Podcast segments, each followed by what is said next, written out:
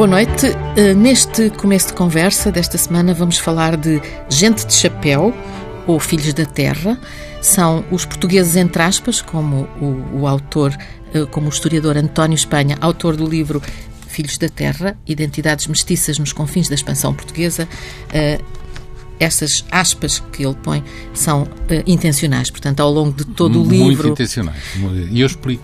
Sim, porque não são portugueses. Porque não são portugueses, só nós é que lhes chamamos isso. Eles ficariam muitíssimo surpreendidos se já tu és português. Aliás, há uma história que eu contei, que apanhei num livro por acaso, de uma senhora de Bombaim que, dando uma entrevista sobre outro assunto, dizia, bem, eu, a minha mãe dizia que eu que era portuguesa, mas eu não sei bem o que é isso. Ela não sabia sequer o que, é que era ser portuguesa. Era tão distante já. Tinha realmente o um nome português e tal, mas não, não fazia a mínima ideia do que era isso ser português.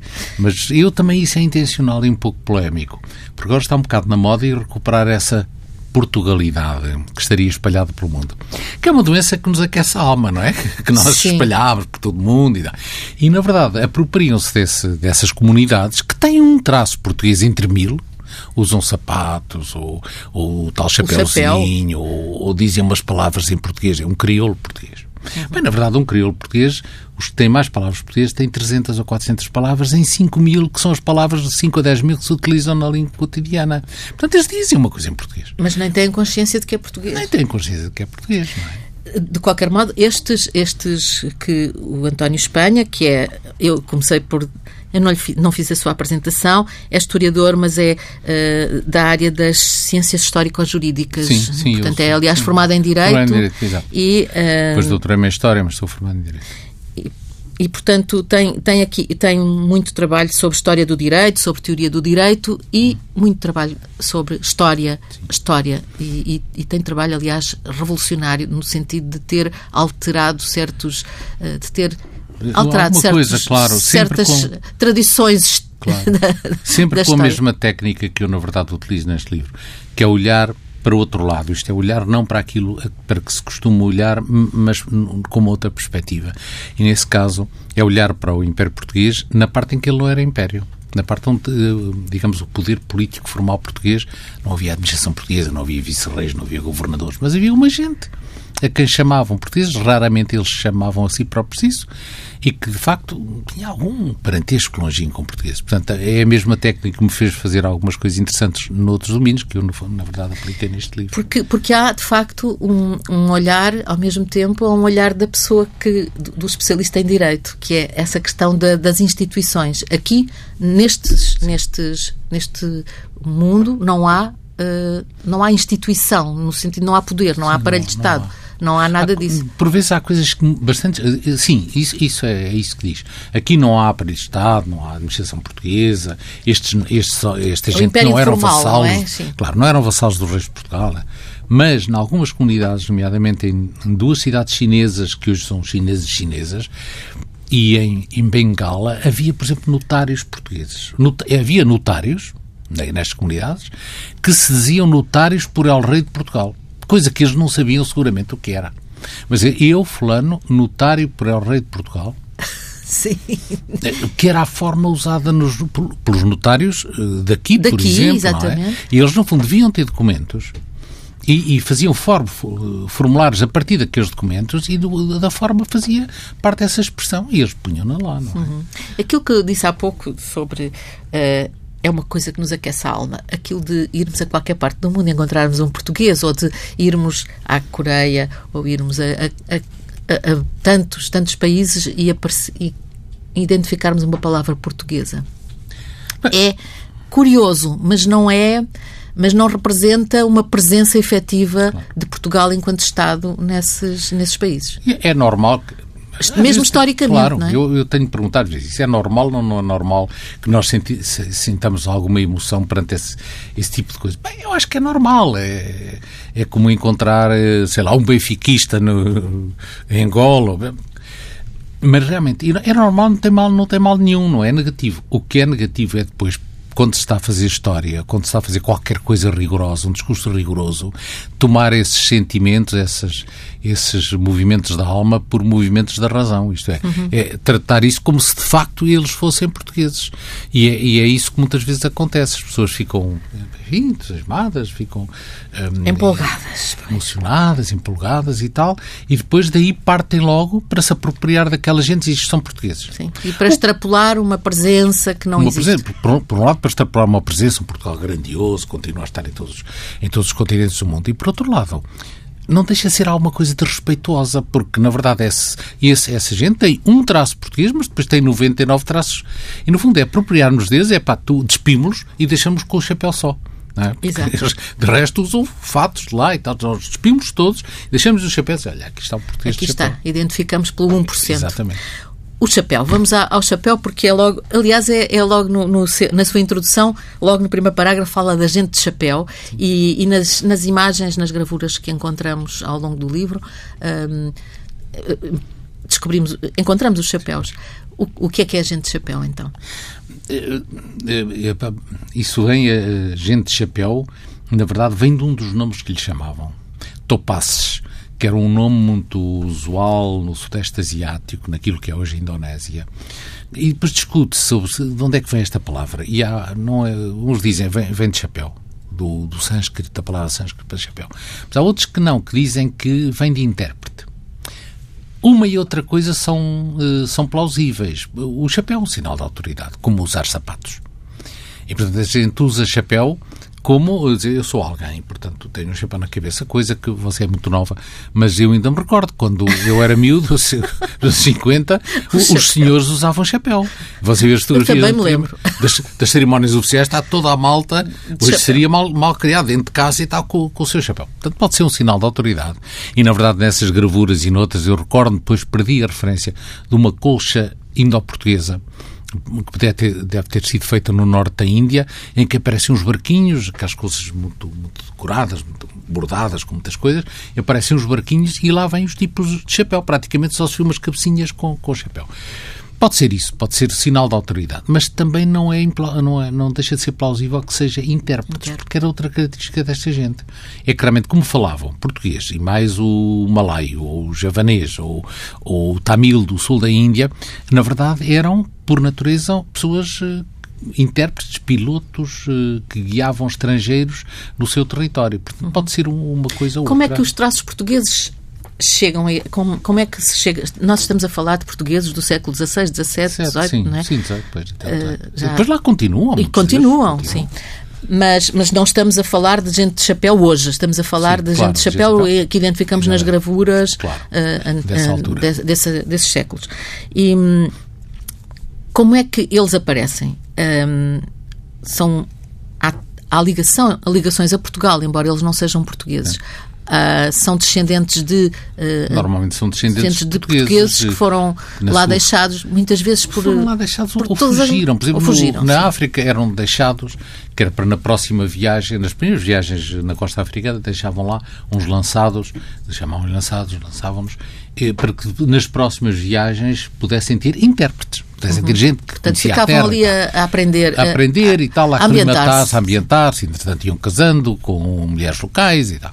E eram no... pessoas, eram, fala aqui muitos cadastrados, digamos. Sim, Havia muitas vezes não, era, não se deixa uma pessoa ilustre lançada Exato. na costa da África, não Exato. se deixa o, o fidalgo, nem. Normalmente eram, eram, eram condenados, condenados. Era gente condenada que, pronto, olha, sabias de morrer de uma maneira, pode ser que morras de outra. No Oriente, muitas vezes não, eram soldados que iam, havia um sistema muito, muito curioso. Os soldados soldados iam para a Índia. Normalmente não iam por querer. As descrições que há dos, dos dias anteriores à partida de uma armada para a Índia, que partiam em certos períodos fixos do ano por causa das moções e isso, as moções no Índico. Nas moções no Índico. Os dias anteriores eram dias de rusgas na cidade, nas cidades onde partiam as armadas, nomeadamente em Lisboa, em que apanhavam rodadas porque, em princípio, não queriam ir. Era muito longe, morria-se muito e tal, a viagem era muito incómoda e, portanto, eram rodadas e apanhavam tudo o que aparecia, não é? Sim. E normalmente o que aparecia. Não era propriamente heroico. Não, não, não. era heroico. Ah, vou defender a fé do Império. E, pois, não, coitados. E, e, o, que, o que aparecia normalmente pô, eram, eram mendigos, eram vagabundos, uh, esvaziavam cadeias, uh, metiam lá os presos todos, que entre uh, estar na prisão na, na, altura, não é? E, e ir para aí, olha. Se Sim, e as prisões deviam ser frescas. Uh, frescas. Mas depois chegavam lá e não, eles não estavam atribuídos a nenhum corpo militar chegavam a Goa e ficavam ali à espera que, os, que algum capitão, algum chefe de soldados, os contratasse. Bem, isso nem sempre acontecia, porque já havia gente lá, etc. Bom, que passava ali às vezes muito, muitos meses e muitos fugiam, quer dizer, passavam fome, porque eles recebiam uma paga, mas a paga rapidamente se esgotava, tinha que alugar casa, bom. E muitos depois fugiam, porque ali não, não, era, não era modo de vida. Outros fugiam mesmo porque tinham cometido algumas malfeitorias. Não é? Portanto, não é normalmente gente nas suas origens muito, muito recomendável. Alguns são comerciantes também, pequenos comerciantes, e, e casam-se com mulheres de, de, da terra. As mulheres têm um, Aqui eh, as, eles casam-se com mulheres da terra. Claro. claro não, havia, não havia portuguesas. Não, é? não havia portuguesas no, na... Havia umas órfãos que o rei mandava, mas as órfãos não, não eram muitas, se calhar. E, uhum. e, eles gostavam muito das, também das mulheres de lá. E, portanto, casavam-se com mulheres. E as mulheres passavam a ocupar um lugar central desde logo na casa, porque eles, no fundo, eram aventureiros e eram comerciantes, estavam, passavam a vida fora de casa. Quem ficava em casa a educar os filhos, nomeadamente a ensiná-los a falar e a ler, e, mas sobretudo a falar, eram nativas. E, portanto, em transmitiam casa, a sua própria cultura. Claro, a sua própria cultura, a sua própria língua, tinham a sua parentela, ao passo que o marido não tinha parentela lá nenhuma. Modo que há um francês que, que dirigindo-se a um, um espião francês, que dirigindo-se aos, aos seus leitores franceses e bem, isto é um perigo casar no Oriente, porque um tipo fica escravo da, da família e da mulher. Porque tiram-lhe tudo e tal, essa altura Até porque as famílias tinham imensa importância, evidentemente, claro, sobre, sobre claro, as mulheres, não é? Claro, e, e apesar de tudo, a parentela de um europeu tinha podia ter certas vantagens, como justamente como eh, ponto com os colonizadores, com as autoridades oficiais. Pode, muita desta gente, de facto, tem origem num português que, que foge, normalmente que não está muito interessado em estar em Goa, que não quer pagar impostos, que quer comerciar hum, sem as peias de, do, do comércio oficial e, claro, depois faz filhos. Não? É Às vezes até tem várias mulheres, não é? Várias mulheres. Há um, há um frade que diz, bom, tem mulheres como ovelhas. Como ovelhas. eu achei, que eu achei bastante interessante. Tem mulheres como ovelhas. E há um, já não sei se é um holandês, se não me engano, se estes portugueses são terríveis. Não, já não sei quem é que diz, estes portugueses são terríveis. Ou um chinês que escreve, eu citei. São, são terríveis, porque os holandeses é? satisfazem-se com uma mulher. Mas este tem que ser sempre várias. Foi ao encontro daquela ideia que nós temos da especial atração que o trópico e, sobretudo, as mulheres tropicais tinham sobre os portugueses. Não creio que seja uma especificidade. Isto eram jovens. Eram jovens. Eram jovens que iam para o Oriente, eh, iam para qualquer lado, não tinham mulheres. Bom, pronto, o remédio era esse. Não Exato, e, não, e, também não tinham uma, uma pressão social para, para ter só uma mulher, não é? e por, por outro lado, o concubinato, ou essas relações assim, muitas vezes faziam parte dos costumes locais. Costumes, por exemplo, há, está descrito na literatura que muitas vezes a forma de consolidar ou de formalizar uma aliança com o estrangeiro era dar-lhe em casamento a sua filha ou até a sua mulher. Muitas vezes casamento não tem nada a ver com casamento de amor, nem sequer com puro impulso sexual. É, era assim que se fazia. Conveniências. Era assim claro. assim que se fazia nos costumes locais. E, portanto, há, há, há portugueses, eh, entre aspas, os chamados Sim. portugueses, entre aspas, os filhos da terra, que, que aparecem, que, que estão espalhados e que, sem ligação a Portugal, de sem facto, porque eles depois nunca regressam, não têm nenhuma ligação cultural, nem nenhuma ligação. Eh, a língua também se vai, eh, enfim. Claro, alguns deles ainda têm uma ligação mais permanente através da religião, através do catolicismo mas também é um catolicismo bastante, bastante sui generis, sui é? generis porque os, os, missionários muitas vezes adaptam o catolicismo às práticas locais. Por exemplo, em Goa, uh, as, as, igrejas católicas eram, eram limpas ou purificadas como, templo, como os templos hindus, com bosta, uh, com bosta de uhum. vaca e tal coisa que não, não, é de cá. Mas isso ainda era ao menos. Mas, por mas exemplo, há vários que, os catecismos que... na China não, não, não, não ensinavam certas coisas. Por exemplo, que Cristo tinha morrido na cruz, porque isso era considerado desonroso e não era entendido localmente. A questão da virgindade de Maria também não nada. Tanto assim que quando estes, depois de muitos anos, quando se implanta a Igreja Oficial, digamos, de Roma, mesmo com ligações a Roma, já no século XIX, muitas dessas comunidades tornam-se cismáticas. Ou porque a Igreja não o reconhece, foi o que aconteceu no Japão, a Igreja não reconhece aqueles cristãos escondidos que viviam lá desde 1610 ou 12, quando começa a perseguição aos cristãos, e quando chegam novos eh, missionários nos finais do século XIX, ou até princípio do século XX, dizem, não, isto não é. Isto não é, isto não é. Ou então porque eles não querem aceitar a Igreja Oficial, nomeadamente porque isso acontece com padres franceses, que são enviados pelo Vaticano, pelo, pela Santa Sé a partir do século XVII. E o século XVII final, e, uhum. e depois XVIII. E, e, os padres franceses chegam lá e fazem uma das coisas que lhe parecia normal. Ou, ou as, as, cerimónias são ditas em francês e latim, é? ou então são ditas, são, são formuladas na língua oficial dos sítios. O siamês, na Tailândia, etc. E estes não falavam essas línguas, estes falavam os tais crioulos, porque uhum. normalmente o clero era goês. Então o que é que eles falavam? É, pronto, um, um crioulo indiano com muitas com palavras portuguesas, tinham certas orações ditas naquilo, agora vinha o padre novo que queria que as rezassem em latim, francês ou na língua oficial, que é o mais engraçado, na língua da terra, mas a oficial. E eles não falavam a língua oficial. Uhum. Bom, muitas destas, esse catolicismo é um catolicismo que vai causar problemas e que não é de fácil integração. É um próprio, é, é é um catolicismo mestiço. Mestiço, mestiço tal e qual. Tal e qual como as pessoas claro. que são mestiças. Claro. Porque quando uh, faz aqui uma distinção entre o crioulo, quando utiliza a palavra crioulo... É que os, os espanhóis, a palavra cri, criollo quer dizer um espanhol nascido na América. O facto pode ser a mãe e o pai espanhol, mas nasceram na América. Isso era um crioulo. E para nós no crioulo não é isso, o mestiço não é isso. Uma das, um dos lados é, é europeu ou de, ou de ascendência europeia. Uhum. Uh, e, portanto, aqui quando fala de crioulo, muitas vezes refere-se à língua. À língua. À língua. Utilizo mais para a língua. Um, este livro, eu vou, vou, voltar a dizer o nome, é Filhos da Terra, Identidades Mestiças nos Confins da Expansão Portuguesa, um livro de António Manuel Espanha, uh, acabado de publicar pela Tinta da China, e que é um livro de uma enorme investigação. Uh, já, já vou fazer perguntas sobre a investigação, mas ao mesmo tempo é um livro que, que se vai lendo com uma como um romance, porque há, há tanta novidade e tanta, um, tantos, tantos episódios maravilhosos e surpreendentes que uh, se lê não como um, um, um ensaio de história, mas como um, romance. Porque eu também, eu, eu tive, isso, tive em conta que ia ser lido por um público diferente do meu habitual público. Isto não era um livro académico. Uhum. Eu não, não o pensei como tal. E não pensei como tal, porque pensei que podia interessar muita gente. Mas, sobretudo, pensei que podia ter um. podia ter utilidade neste momento um livro deste género. Porque a nossa cultura pública, o nosso senso comum, está cheio de imagens realmente distorcidas acerca da expansão e, e, e destas comunidades. Normalmente imagens heroicas, grandiloquentes, em que realmente os heróis, os santos e a gente comum aí nunca aparece. E esta era a gente era gente comum. comum. Era até os estratos mais baixos da gente comum. E, eu acho que esta nossa mentalidade acerca do nosso passado não é apenas com a expansão. Temos para aí muito talento acerca de muita coisa. Ganha em ser mudada.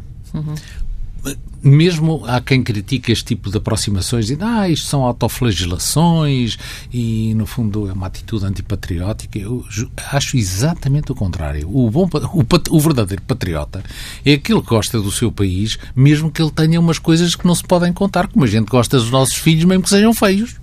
E mesmo que tenham defeitos. E tenham defeitos. E isso, é, e isso é que, digamos, louvável, natural. O patriota, que só é patriota, se a pátria for imaculada, é um patriota de treta. E, e, e anda enganado também. E anda enganado e, quer dizer, é um patriotismo que precisa estar numa redoma, porque não aguenta o ar livre. E eu pensei que um livro deste género que, que era útil. Por outro lado, também escrevi numa circunstância eu estou reformado, não é? Eu trabalho muito, mas. Jubilado chama-se para um professor universitário. Sim. Os puristas dizem que só é jubilado a pessoa que tiver atingido 70 anos quando se reformou. Eu não atingi os 70 anos porque já tinha 43 anos de serviço e já estava um bocado farto da burocracia universitária. Não tantas aulas, mas da quantidade de burocracia que eu já.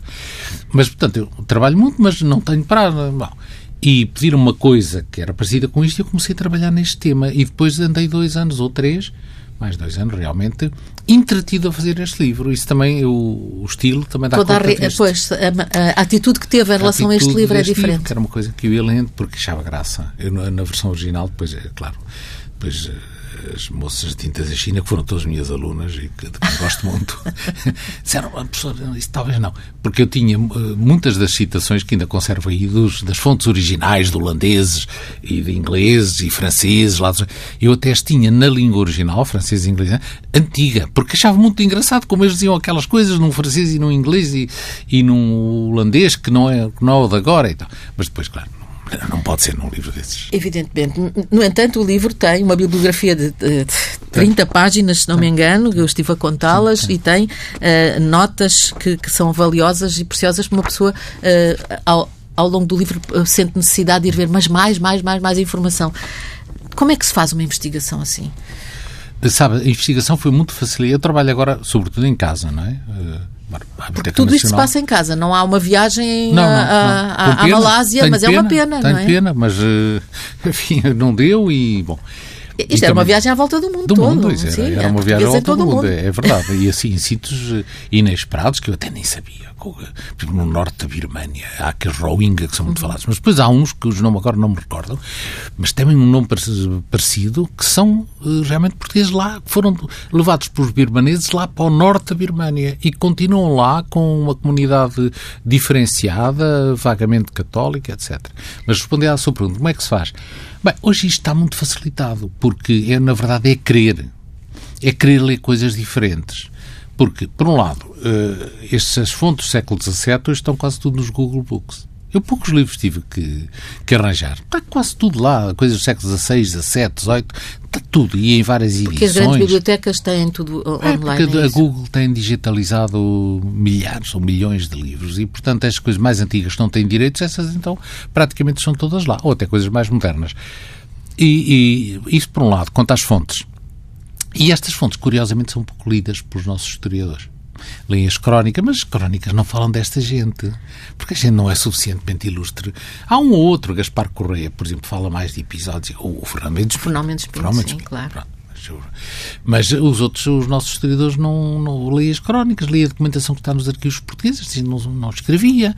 Há documentação escrita desta gente. Eu estou convencido que sim por exemplo, nos, em arquivos de Bengala, eh, onde havia os tais tabeliões, eh, ainda nos princípios deste século há um, um inglês com um nome português, um, um, indiano, que escreve uma coisa sobre a história dos portugueses de Bengala, que cita muita documentação de notários em Bengala. Portanto, deve lá haver documentação, mas aqui não há. Mas teve acesso a esses documentos? Não. Não. não. Tenho, tive acesso àqueles que estão porque isso obrigava-me a ir lá, ver arquivos que, que, enfim, não devem estar muito, muito trabalhados. É provável que em arquivos coloniais ingleses haja também documentação, mas eu, eu não fiz isso.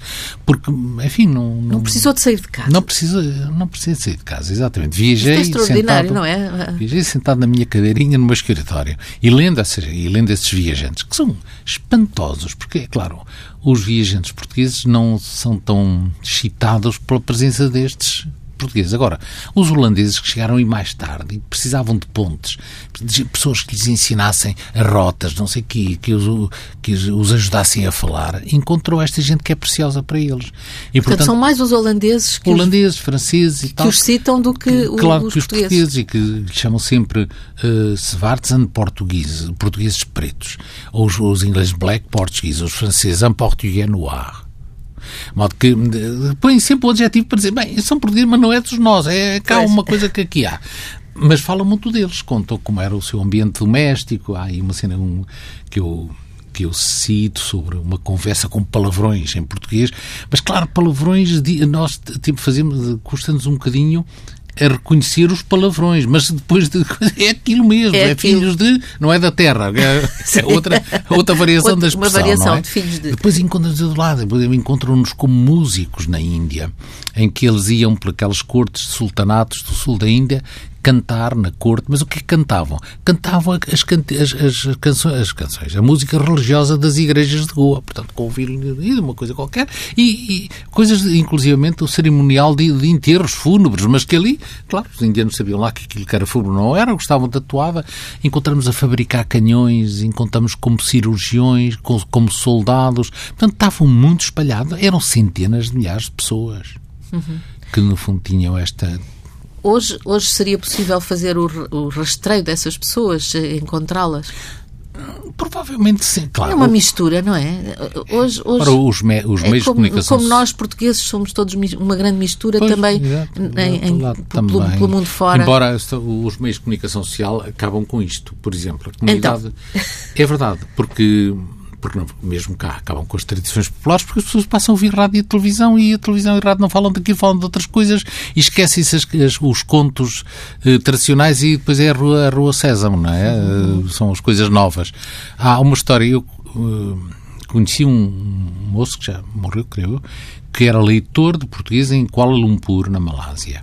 E então um, disse-me que estava muito entusiasmado porque estava a fazer um curso de português em Malaca, para esses portugueses que lá estavam. Mas muito triste e frustrado porque, na verdade, os portugueses, ao, esses portugueses, ao aprenderem o português, estavam, o canon, estavam a perder a língua deles. Porque aparecia a língua canónica. Canónica, exatamente. E, portanto, aí este homem, por bem, estava, estava a, fazer, a fazer, estava a fazer o contrário daquilo que ele queria. Por exemplo, no interior de Ceilão, ainda nos anos 70, foi, foi gravada a música por um professor de Yale, que ainda está ativo, e que vem bastante cá, gravou canções portuguesas em aldeias do interior de Ceilão, de Sri Lanka. Ceilão? É, cantadas, e, e, o que era? Eram as coisas do, do Carlos Magno, a, a, os Cavaleiros da Távola Redonda, cantadas em português. Claro que eles nem sabiam bem o que era aquilo. Essas comunidades desapareceram. Pois. Com a guerra, de, aquela guerra de, dos Tamil, com, do norte do Ceilão e tal, essas comunidades desapareceram, foram para a Austrália, emigraram e tal. Muitas coisas já hoje não se encontram o António Manuel Espanha encontra, e, e, refere aqui uh, no seu livro, Os Filhos da Terra, uh, como províncias, entre aspas, uhum. do Império Sombra. Uh, a Guiné, a América, a América... América encarada... não Brasil, uh, Curaçao sobretudo. Curaçao, o Curaçao, tem... Curaçao, Aruba, Bonaire. No Curaçao ainda hoje... Uh, o português é, é falado, não só é uma língua oficial no Parlamento, como há rádios em português e há jornais em português. Aliás, refere isso no livro, exatamente. Porque era uma língua de comunicação vertical. Porquê é que falava português no coração?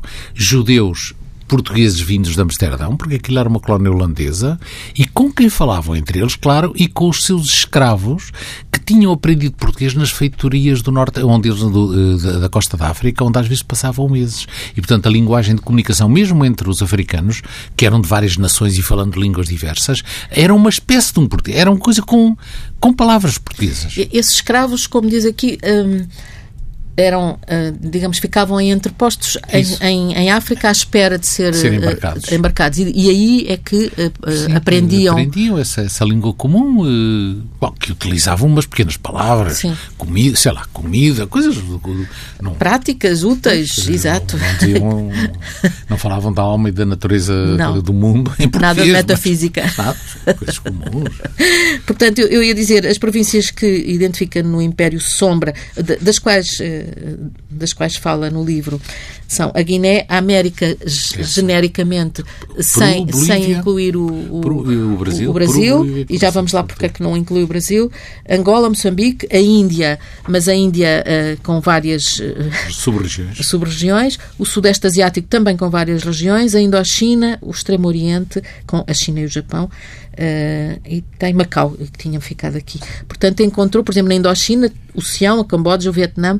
Portanto, isto é uma, uma tribo, mas espalhada, é, quer é dizer, uma tribo, que não, que não se claro. conhece. E não igual entre eles, na Exato. verdade. O, criou, o, o mestiço no siamês não é o mesmo que no cambodjano ou chinês. Porque o que é curioso é que isto é absolutamente. Uh, tem, o, o, que é que têm em comum estas pessoas que de facto têm muita coisa em não comum? É o é, tal 1%? Eu digo, eu digo, eu digo isso.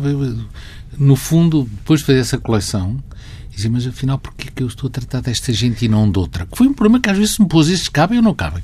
Eu disse, bem, eu estou a tratar esta gente porque, na verdade, o meu olhar se fixou neles. O que lhes deu unidade foi o facto de eu estar a olhar para eles como um todo. Uh, o que quer dizer que os objetos na história são mais construídos por Pelos quem faz a história do que tem uma natureza substancial em si própria. Uhum. De modo que não há. Antes de irmos aí, Fale-me só do Brasil, explique-me porque é que não, não, não quis eh, Bem, abordar o Brasil. O Brasil, uh, há comunidades deste tipo, não é? ainda hoje, mas, uh, claro, segundo o meu critério, que é um critério bastante formal, eu não me interessava por comunidades, digamos, culturalmente mistas ou até etnicamente mistas dentro das fronteiras do Império Formal. E, bem, não, não, não me interessava por isso, não, enfim, tinha que pôr uma fronteira em algum lado. E deu-me jeito não incluir o Brasil, porque era um mundo enorme e tal. Bom. Mas, na verdade, havia uma razão talvez substancial. É que se nós formos a ver, em Portugal, aqui na metrópole, havia comunidades tão longe da administração portuguesa como estas.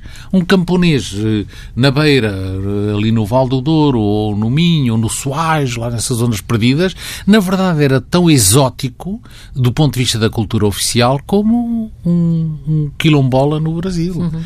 E, e no, na verdade eram tratados como tal. Há um, um grande italiano que fez um, um artigo muito interessante sobre os colonizados do interior referentes, referentes aos camponeses da Sardanha.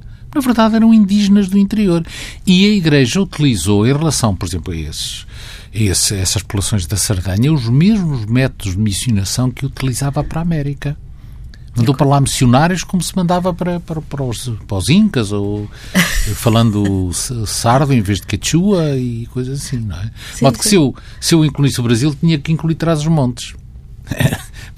E, no entanto, incluiu uh, Angola, Moçambique, Guiné, porque mais estamos interior, a falar. mas é o interior, não é o, o litoral, que é onde mas se. É, pronto, se... Luanda, Benguela, aí havia a administração formal portuguesa. Mas a 50 quilómetros nas feiras do interior, logo em Ambaca, já havia, havia poucos portugueses, até porque uhum. o comércio, eh, durante algum tempo, os comerciantes da costa não podiam ir às feiras do interior. Portanto, aí quem eram os atores eram uma série de africanos, não é? De várias etnias, não é? que lidavam com os portugueses, que usavam alguma peça de vestuário portuguesa e que, na verdade, eram os agentes dessas caravanas que iam para o interior da África e aí contatavam com, os, com caravanas idênticas que vinham do lado de Moçambique. Portanto, todo o interior da África era percorrido por esta gente. Sim, não foi só o Serpa Pinto. Não, não. O Serpa Pinto conta muito... É, na, nas descrições muito, da conta muito Angola de contra Costa, gente sim, que sim. encontrava, que falava português e tal. O Silva Porto, por exemplo, o Silva Porto era português. Vivia lá, na, lá no interior da Angola, no... Uh, hoje não é Lunda, é um bocadinho, mas é aquele quadradinho uhum. de Angola, e vivia lá no Bié, é? vivia lá para lá e, de facto, ele era português, tinha, a sua casa tinha sinais de luz português, porcelanas europeias e tal. Mas, na verdade, ele vivia e a sua família viviam como, como nativos, eh, com relações tão íntimas com, com, com as culturas nativas e com, os, com as sociedades nativas, como tinham até talvez mais com a sociedade portuguesa. Mas isso era considerado. Mas depois, abaixo, abaixo isto é, eh, se, se descemos ainda na escala da pureza étnico-cultural, então encontramos gente que gente que em Moçambique era chamado muzung, muzungos, que é uma, uma, palavra que quer dizer homem poderoso, uh, vagabundo, veja, homem poderoso e vagabundo. Ou vagabundo. As características desta gente eram poderosos porque, na verdade, comerciavam, tinham produtos que lá não existia, traziam armas de fogo que lá não existia, mas eram também vagabundos, andavam de um lado para o outro. Como é que hum, o, o, António Espanha foi para Direito e depois hum, preferiu a História? Preferiu, embora continue, continuasse sim. sempre ligado ao Direito. Eu, eu, e, no entanto, a História, a história oficial, no tempo em que estudou, uh, em que aprendeu, uh, vamos lá, em, em, que estudou, em que foi aluno, era uma história muito enviesada. E, portanto, sentiu necessidade de pôr as coisas no sítio. A minha carreira é um bocado uh, improvável, porque eu, de facto, fui para Direito, não é que gostasse de ir, mas o meu pai era, era jurista e, portanto... Nasceu em Coimbra, não é? Nasci, em 1945. Nasci em Coimbra, por acaso. Na verdade, eu vivi sempre na Bairrada. Nasci, a minha mãe era lá, e meus avós e tal, nasci em casa dos meus avós. E depois vivi na Barra durante até, bom, até, até me casar, uhum. 67. De facto, eu não queria ir para Direito, queria ir para Arquitetura ou mais tarde para História, mas o meu pai, temosinho, temosinho, e vais para Direito. Modo que eu fiz sempre o curso de Direito um bocado à contraqueira, mas já que estava a fazer o curso de Direito, filo bem. Pronto, era bom aluno e coisa. E o direito é muito formal, como eh, justamente é o contrário disto, é, olhar para as coisas formais, para, para fórmulas notariais, para, o papel de escrever, lembra-se do papel sim, de 25, sim, sim, o papel selado, sim, papel selado. e depois o papel de 25 linhas, que era um papel parecido com o selado e em que as pessoas, quando queriam fazer uma coisa mais digna do ponto de vista oficial, fazia um papel de 25 linhas, embora não fosse papel selado, que era um papel e, azul. E na escola fazíamos umas provas com um papel de papel almaço de 20, de, Sim, era esse, de 25 Tínhamos linhas. Tínhamos que dobrar e havia uma margem. Isso, é uma margem, muitas, tudo. muitas regras. Sim. O direito, é, é, o direito construiu um monte de formas. E os juristas diziam antigamente, o que não está nos livros não está no mundo. O que não está nos livros deles, nos livros sim. dos juristas. Aquilo que os juristas não falam não existe. De modo que eu iria ser um historiador do direito formal. Isto é da lei, das instituições formais, dos parlamentos, dos deputados, do Estado.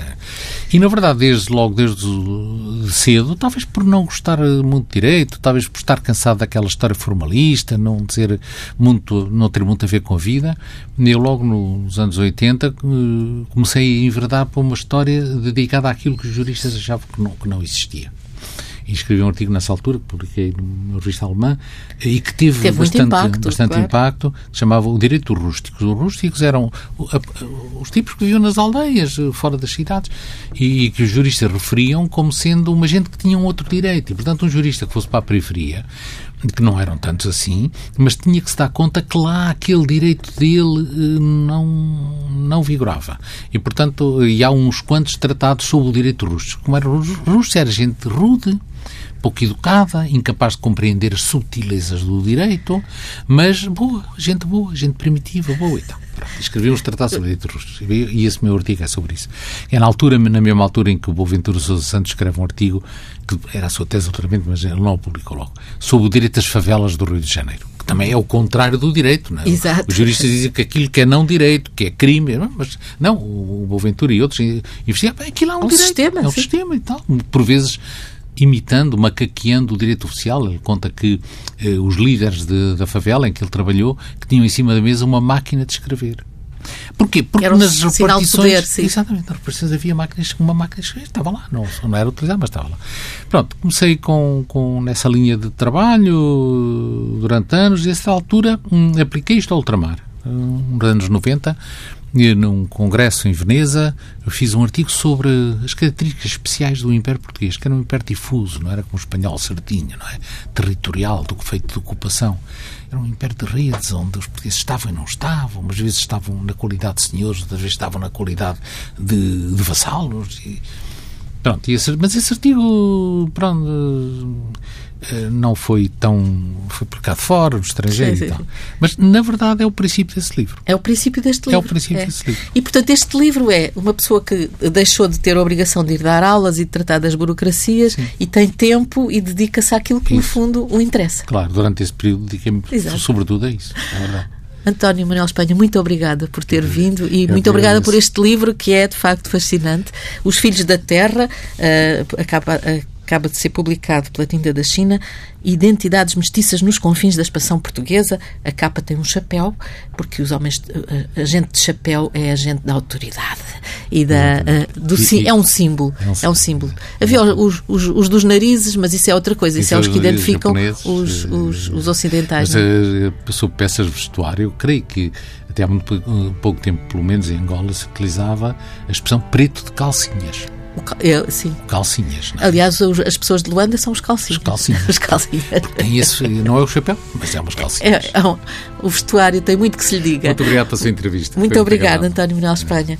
Este foi o começo de conversa com o apoio técnico e o olhar atento do José Guerreiro. Voltamos na próxima semana. Boa noite.